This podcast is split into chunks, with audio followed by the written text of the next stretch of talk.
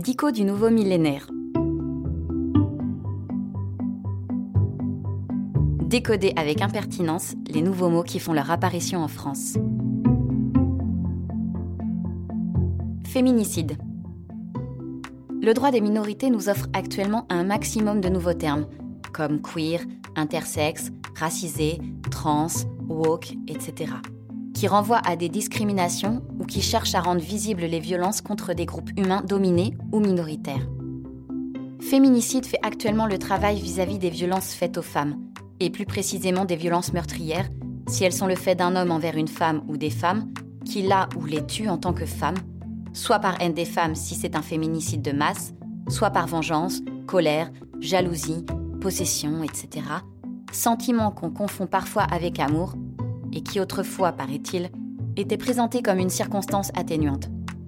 À juste titre, parler de crime passionnel aujourd'hui, cela devient daté. En France, c'est principalement le mari, le petit ami ou l'ex qui sont responsables de ces féminicides. Mais cela ne doit pas nous faire oublier que partout dans le monde, les femmes peuvent aussi être victimes de leur propre famille, père ou frère, de guerriers de passage ou d'une société tout entière dont les mœurs condamnent les femmes au nom de la domination qu'elles subissent dans de nombreux pays et que les lois même encouragent.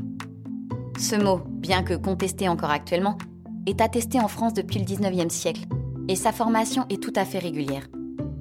Il est construit sur le radical femme et le suffixe cide, qui désigne en latin le fait de tuer, battre, massacrer intentionnellement, et qu'on trouve dans parricide, fratricide et infanticide.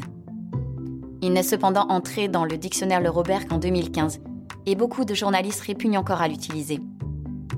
En outre, l'Académie française, toujours à la pointe du combat contre les discriminations, ne le reconnaît pas comme un mot de la langue française.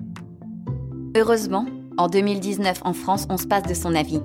Et on n'a jamais autant entendu ce mot dans les médias depuis que des féministes l'utilisent pour décompter une à une les femmes mortes, tuées, après avoir souvent subi hélas des menaces, des violences physiques et psychologiques, du harcèlement, et après avoir aussi souvent cherché et demandé de l'aide sans en trouver.